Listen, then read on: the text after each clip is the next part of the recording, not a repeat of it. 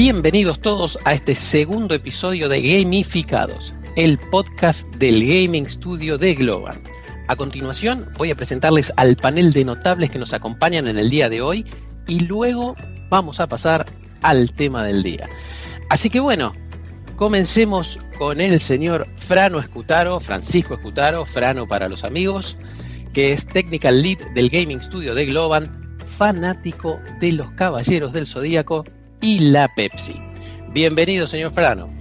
Muchas gracias por la invitación. Y nuestro otro panelista del día de hoy es el benemérito señor, con mayúsculas, Daniel Leguizamo, que es Technical Director del Gaming Studio, fan de juegos de simulación y máximo campeón de FIFA en Afters. Bienvenido, señor Dari. Muchas gracias, un placer estar acá con Frano y con vos, Ale. Vamos a hablar del tema del día, si les parece bien.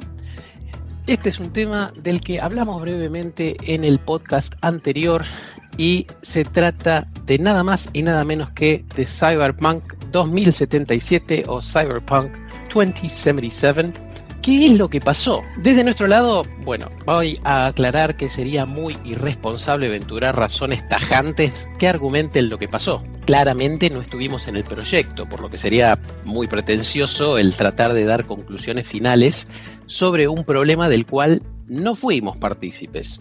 No obstante, creo que sí podemos dar quizás una explicación un poco más generalista sobre los inconvenientes con los que nos topamos al producir juegos masivos y de esta forma concientizar un poco más a los oyentes sobre qué tan difícil es realmente llevar a cabo proyectos de este tamaño. ¿Qué les parece si hablamos un poquito de esto, muchachos? Técnicamente, ¿por qué es tan difícil para ustedes lanzar un juego con buen nivel de calidad final? ¿Qué piensan? Lo que estaba pensando era que había que tener en cuenta la cantidad de plataformas para la que está apuntado, ¿no? Entonces, creo que, que no es posible lograr el mismo nivel de calidad para todas, eh, con las diferencias que hay en el hardware, ¿no? Que es muy difícil llegar al mismo resultado en todas las consolas. Yo adhiero primero con, lo que dijo Frano, con el, primero la cantidad de plataformas en la que sale el juego eh, y justo también el momento en el que sale, que estamos justo en un cambio generacional de consolas y con unos, digamos, requerimientos, especificaciones tan distintas entre consolas y eso también lo hace más complejo justo en este momento, digamos, ¿no? Ya la, la PlayStation 4, Xbox eh, tienen más de 7 años, incluso si bien el Cyberpunk inicialmente iba a ser para PC, la idea era que salga también en PlayStation 5, la nueva generación de Xbox. Por otro lado, siento y por ahí por lo que también leí del tema, que empezaron a probar en consolas de generación 4 por ahí muy cerca del release, que es algo que suele pasar, pero bueno, teniendo en cuenta la envergadura del proyecto y teniendo en cuenta por ahí incluso también la pandemia y el work from home, esto puede traer problemas que por ahí no esperábamos, digamos, ¿no? Pero sería una de las veces en la que Sony hace un refund masivo de estas características, ¿no? ¿Qué piensan? De todo esto, chicos? En este caso sí, es la primera vez eh, que Sony hace un refund masivo, creo que tiene que ver también con, la, con el impacto que tuvo eh, también en la prensa, en los medios, digamos. Mucho para mí también con el hype y lo que se esperaba del juego y de repente encontrarse con todo esto. Em, cuando cuando por ahí también hubo algunos otros juegos que, sin por ahí dar nombres, digamos, ¿no? Pero hubo muchos otros juegos que quizás en, apenas salían, eh, tenían, tenían una gran cantidad de bugs y, que, o que incluso por ahí no se podía jugar en algún modo, en el modo principal, no se podía jugar online por los servers. Daba para que se dé esta situación también, pero quizás no se dio por, eh, por porque no generaron tan impacto, no había tanto hype, digamos, ¿no? Esa, esa es mi percepción. Claro, y creo que hasta incluso podría hablarse con alguien de marketing, porque quizá esto esta propaganda negativa en realidad hasta ayuda un poco a Cyberpunk. No sé, Frano, me acuerdo que en una charla previa a esta grabación habías mencionado algo de Sony Store Hacking. No sé si te acordás de lo que habíamos hablado un poquito. Lo que yo mencionaba era que había ocurrido esto hace un tiempo, así que no sería la primera vez ¿no? que Sony tendría que estar tomando acción sobre el descontento de sus usuarios, de todas las personas que, que tienen sus cuentas, ¿no? Y yo creo que así todo, la gente sigue eligiendo la plataforma y sigue apostando a PlayStation y creo que por un tema de que a todos nos gusta la Play, ¿no? Bueno, esto es algo muy importante lo que estás mencionando, lo que es el fanatismo y lo que son los fieles de la PlayStation, porque si nosotros nos ponemos a pensar un poquito en números, por lo menos para aquí, para Argentina, es más caro comprar y mantener una suscripción de PlayStation y comprar un juego de PlayStation que, por ejemplo, algo equivalente en Xbox, ¿no? Entonces, creo que ahí eh, diste en el clavo, Frano, con respecto a que los fanáticos de PlayStation van a perdonar una y mil cosas siempre y cuando se sientan acompañados por la empresa. Y creo que Sony hace muy bien eso.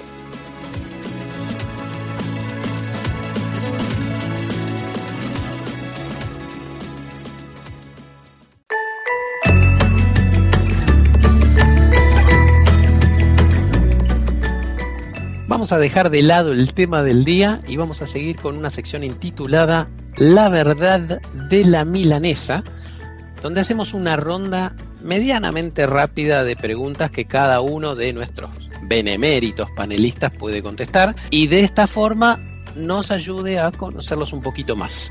Pueden contestar estas preguntas de la forma que quieran, tomarse el tiempo que quieran, si no les vamos a poner música de fondo como en los Oscars para decirle dejen de hablar ni nada por el estilo. Así que siéntanse tranquilos en explayarse todo lo que quieran, mucho o poco. ¿A qué edad codificaste tu primer programa? ¿A qué edad codifiqué mi primer programa? Y yo arranqué a los 19 a programar. Yo quería estudiar videojuegos Así que todos los, desarrollos que hice fueron más que nada orientados a eso. Así que los primeros programas que codifiqué fueron más que nada eh, proyectos de, donde yo testeo diferentes, eh, diferentes algoritmos para representar, no sé, búsquedas o, ir de algún punto A a un punto B, hacer el pathfinding, eh, todo lo que eran ejercicios de, videojuegos. Si me preguntas cuál es el primero, no sabría decirte, porque es como que hay demasiados eh, proyectos que no terminé, un montón, un montón. Pero siempre recuerdo que, que iniciaba un proyecto y trataba de hacer un tilemap, agarrarme una tool para generar estos tiles y de llenar mi tilemap con esa información, ¿no? que podía ser de un XML o un CSV. Y me gustaba eso, ¿no? de generar los mapas y de, de buscar formas como de apoyarme en tools para, para hacer los mundos de, mis juegos. Bueno, Dani, y a vos te hago la misma pregunta. ¿A qué edad codificaste tu primer programa? Yo empecé muy temprano de casualidad, porque un amigo del secundario me dijo, mi papá me regaló este, este disco, me regaló este CD, Deep Games Studio, no lo usar, tomá, si querés, eh, a vos que te gustan estas cosas, sé que no, sé por qué me asoció que me, gustaba, digamos, eh, te regalo esto. Y me dio eso, digamos, que era como un entorno eh, para crear juegos, que la verdad estaba muy bueno, eh, con la documentación todo en español y demás, muy similar a Pascal o, como, o C, pero distaba un poco de C, más, más bien a Pascal, y venía con ejemplos de juegos y demás. Ahí eh, empecé, digamos, a crear algunas cosas, obviamente también copiar y crear eh, juego de naves, un shoot map y demás, ¿no? Obviamente olvídense de la administración de memoria, fue todo muy improvisado, pero bueno, después realmente un poco más formal, cuando empecé la facultad, a los 17, 18, yo empecé ingeniería, siempre estuve en duda, de hecho, por dónde empezar, si empezar también por videojuegos, pero bueno, me terminé decidiendo por ingeniería, por tema también de que me gustaba matemática y demás. Y arranqué más haciendo software en, C, tipo calculadoras, las cosas que me pedían en, las primeras materias de programación, eh, calculadora en DOS.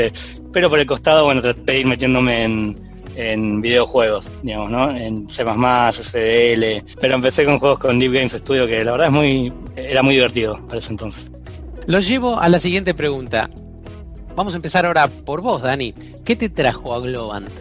En mi caso, yo estaba en una pequeña empresa de videojuegos. Cuando recibí la oferta de Globant y me comentaron medio de entrada que era para trabajar en un proyecto en EA Sports, obviamente me, me, volví loco, digamos, ¿no? Porque yo también soy bastante, bueno, como mencionábamos de entrada, soy bastante fan de, del FIFA desde muy chico y escuchar EA Sports sinceramente me, me, voló la cabeza y dije quiero trabajar ahí, digamos, ¿no? Quiero, quiero participar de un proyecto AAA. Así que mm, cuando eh, recibí yo la propuesta y, y en ese momento, nada, traté, de hacer todo bien para, para poder entrar acá y, y, poder trabajar en juegos AAA y ser parte de un estudio de game. Y te hago a vos, Frano, la siguiente pregunta. ¿Qué te trajo a Globant?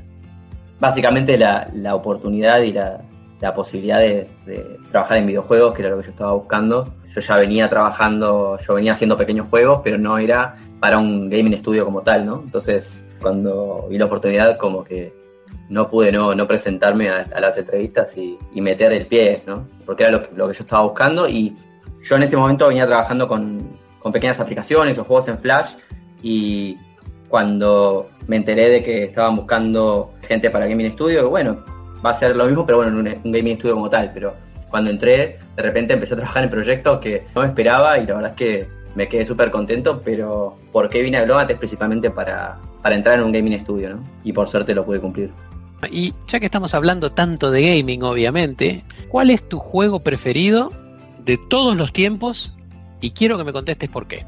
Es una pregunta difícil para mí, porque tengo muchos, la verdad. Pero si tengo que elegir uno, creo que elijo el SimCity, digamos, ante, ante todo pronóstico, digamos, no sé si hay tanta gente lo elige, pero ¿por qué? Porque le dediqué muchísimas horas de, juego, digamos, eh, sinceramente, desde muy chico, a las distintas iteraciones, más que nada a, los viejos, obviamente, al 2000 y 3000. Le dediqué muchas horas de juego, por ahí fueron de los primeros eh, sandbox, por así decirlo, juegos que no tenían un objetivo y nada, a mí me encantaba toda la parte estratégica, me costaba un montón entender, hasta descubrir incluso cuáles eran las zonas. Eh, me acuerdo que el 2000 tenía que mantener cliqueado y no te lo decía en ningún lado y no te lo explicaba, no había un tutorial. Y yo de muy chico me costaba, me costaba, digamos, así que le dediqué muchísimo tiempo. Y, bueno, por ahí me abrió también la puerta a otros juegos de, de simulación que me gustan, digamos, ¿no? Frano, te hago la misma pregunta a vos. ¿Tu juego preferido de todos los tiempos y por qué? Bueno, como decía Daniel, es un poco difícil, ¿no? Eh, poner un, un favorito. Si tengo que poner una plataforma, diría PlayStation 1. Y dentro de, Play 1 está difícil. Eh, pero el más, el más que prefiero de todos, el favorito favorito es el Digimon World 1. Porque es un juego que se basaba en que vos tenés tu, Digimon y vos tenés que criarlo y al mismo tiempo tenés que ganar el modo historia del juego, que no es para nada fácil, tenés que convencer a otros Digimon que, que olvidaron su lenguaje y que están haciendo macanas, los tenés que traer de vuelta a la ciudad para que trabajen en esta ciudad y la hagan florecer nuevamente.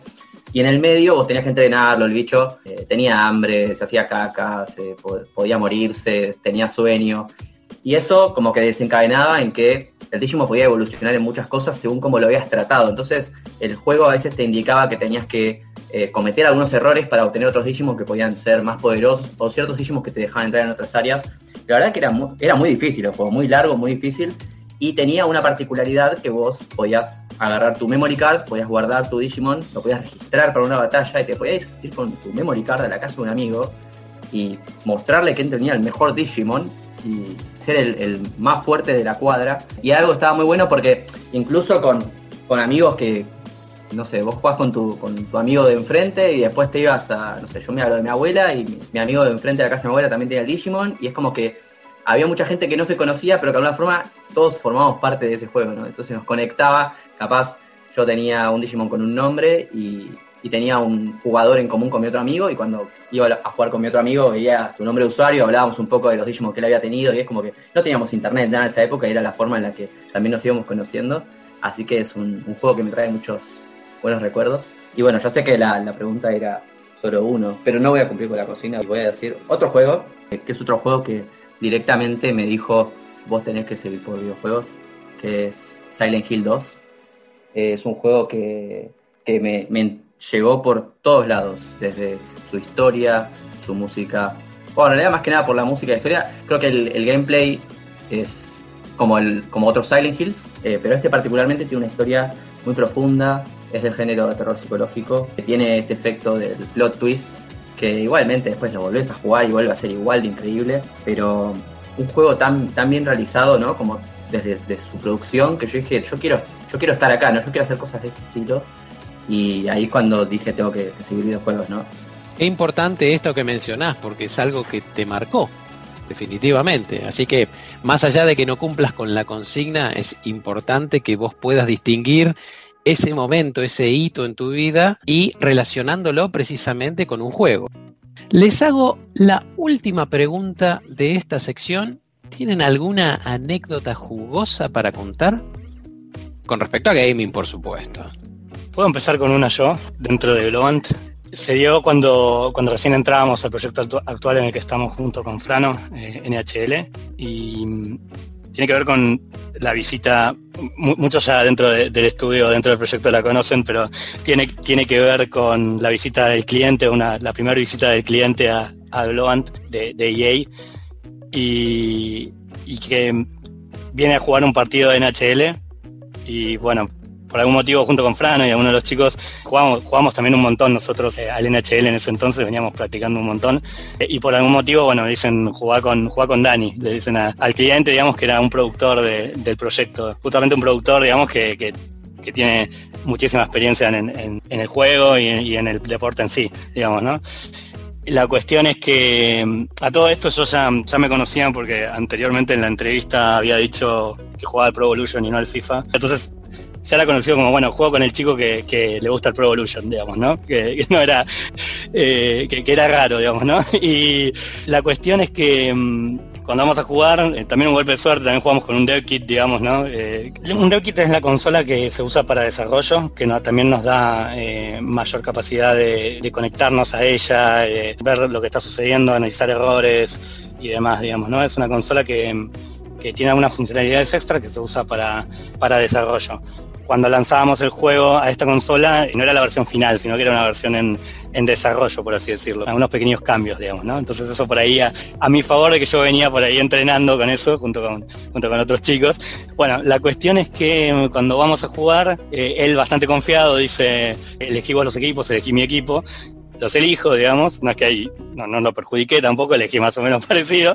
Para contarlo rápido, digamos, como el primer partido termina algo así como 4 a 0, no me acuerdo los números ahora exactamente, y como que la temperatura fue subiendo, digamos, y me dice, jugamos un partido más. Eso arranca, el segundo partido, uno de los PM me viene a buscar a mí, Dani, tenemos que, tenemos que hacer la daily, tenemos que, teníamos una reunión, y el cliente justamente dice, no, tenemos que terminar este partido. había puesto bastante seria la cosa, y bueno, el segundo partido un poco más parejo, digamos, pero iba, iba ganando yo más o menos 4 a 2, y en eso uno de los producers del lado de Globa me dice, bueno, tratemos de, me hace un gesto como diciendo, aflojar un poco. porque se estaba poniendo bastante serio el tema, todos sabemos cómo nos ponemos. Y, en eso, bueno, yo nada, la verdad que seguí jugando igual y en una se escapa él y en NHL uno tiene la chance de poder pelear, digamos, interrumpir jugadas y pelear. Es algo que pasa en el, en el deporte, digamos, ¿no? Entonces eh, él se escapaba para hacer un gol y yo instantáneamente quería el input de la pelea, digamos, ¿no? Para, interrumpir la jugada, pero me salió como instantáneo. Ahí obviamente el, el, producer de nuestro lado me dice como parar y tipo un gesto ya más severo de... y ahí recalculó de que claro, fue como que, claro, casi como una tirada de camiseta más o menos para interrumpir el juego. Cuestión que no, ahí la pelea la aflojé, el partido terminé ganando y ahí quedó como una rivalidad, digamos, ¿no? y quedó la anécdota también.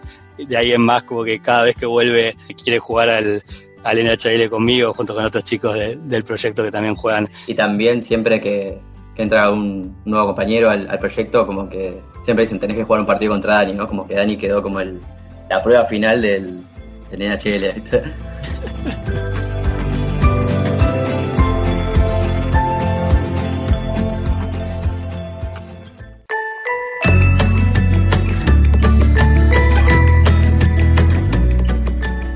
pasamos a la sección ¿Qué pasaba en un año como puntos suspensivos? Y el año elegido para hablar en este episodio es 1983. Para que nuestros panelistas sepan, voy a estar nombrando una serie de acontecimientos relacionados con la industria del gaming durante ese año, así que si quieren acotar algo, siéntanse más que bienvenidos a hacerlo. Bueno, año 1983 Empecemos con lo general. Crisis de los videojuegos, que es algo que Dani mencionó al principio en este episodio. ¿Qué fue esto? Bueno, fue una recesión a gran escala ocurrida en la industria del gaming, con mucho impacto en los Estados Unidos sobre todo, aproximadamente entre 1983 y 1985. Algunos puristas argumentan que empezó en 1982, pero bueno, para los efectos de este episodio vamos a dejarlo 1983 como fecha de inicio. Y esta crisis fue causada por la saturación del mercado en el número de consolas y juegos disponibles, entre otras cosas el advenimiento de la computadora hogareña y la falta de control de calidad de los juegos publicados sobre todo por terceras partes. Esta crisis hizo que varias empresas productoras de computadoras hogareñas y consolas se declararan en quiebra.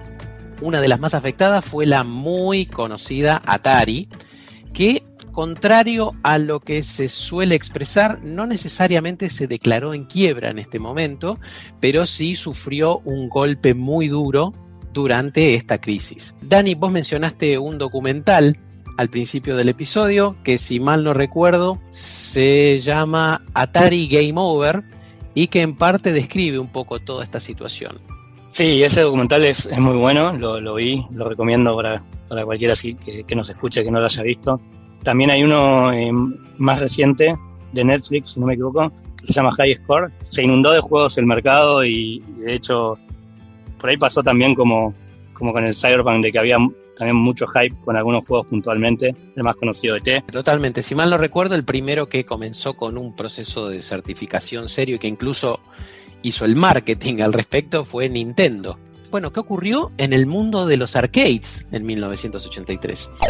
En mayo de ese año, Atari lanza el arcade Star Wars, que tenía como característica distintiva la utilización de gráficos vectorizados. Si ustedes hoy en día ven ese juego van a decir, bueno, esto es básicamente unos triángulos disparándose a otros unos píxeles, pero realmente era algo muy avanzado para la época, así que les recomiendo si quieren que lo busquen, Star Wars. En junio de 1983, en el mundo de los arcades, Nintendo lanza el Mario Bros. El primer Mario Bros, el que tenés a Mario a Luigi y tenés que saltar para pegarle al techo. Es donde aparece Luigi por primera vez. Así que muy bien Frano, ¿eh? muy bien, conoce su historia. En junio de 1983, Cinematronics lanza el arcade Dragon's Lair, que tenía la particularidad de estar animado con animación tradicional 2D. Con respecto a las computadoras personales, EA, Electronic Arts, lanza sus primeros cinco títulos. Vamos con el primero, Hard Hat Mac. El segundo es Pinball Construction Set, el tercero sería Arken, The Light and the Dark. El cuarto es Mule o M-U-L-E. Y el quinto es Worms. ¿Conocen alguno de estos? No, me parece que no conozco ninguno. Los maté. Pinball Construction Set es el único que conozco de esos, ¿sí? Pero lo importante, bueno, es que eh, son los primeros cinco títulos de EA a nivel de computadoras personales. Estamos hablando del año 1983. Así que fíjense cuánto se remonta Electronic Arts en el tiempo. En lo que se refiere a consolas, en julio de 1983, Nintendo lanza al mercado la Family Computer en Japón, más conocida como Famicom, que luego se convertiría en la tan venerada, ¿se acuerdan cuál es el nombre que se le dio a esta consola a nivel mundial? NES. Muy bien, sí señor, la Nintendo Entertainment System. Popular acá como Family, ¿no? Simplemente. ¿Ustedes llegaron a tener Family? Yo crecí con el Family, sí, sí. Sí, llegué a tener bastante families, de hecho, porque también las rompía mucho de chiquito, como que tenía esa manía de, tenía un joystick y quería abrirlo a ver qué había dentro. Eh, y lo mismo hacía con el Family, o se me caía alguna bebida arriba y mi papá siempre yendo atrás a arreglarlo pero hemos tenido un montón de familias hasta que llegué al Sega, ¿no? Pero teníamos una facilidad para romperlos tremendo, y eso que aguantaban las consolas, pero nosotros éramos tremendo también.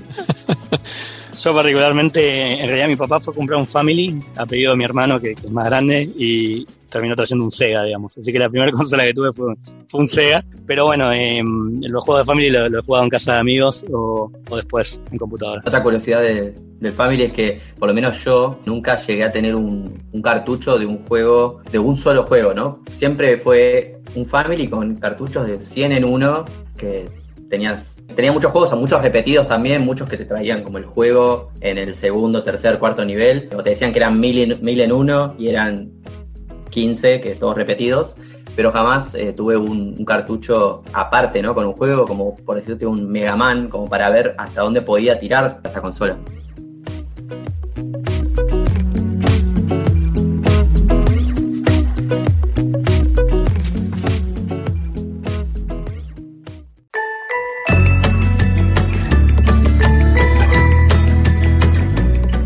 Esto ha sido todo por hoy en este nuevo episodio de Gamificados. Les agradecemos el haber estado ahí del otro lado y esperamos que hayan podido pasar un buen rato junto a nosotros. En caso que les haya picado el bichito de la curiosidad, no se olviden que pueden visitarnos en globant.com. Pero antes de irnos, quería agradecerle a nuestros beneméritos invitados, como siempre me gusta decir.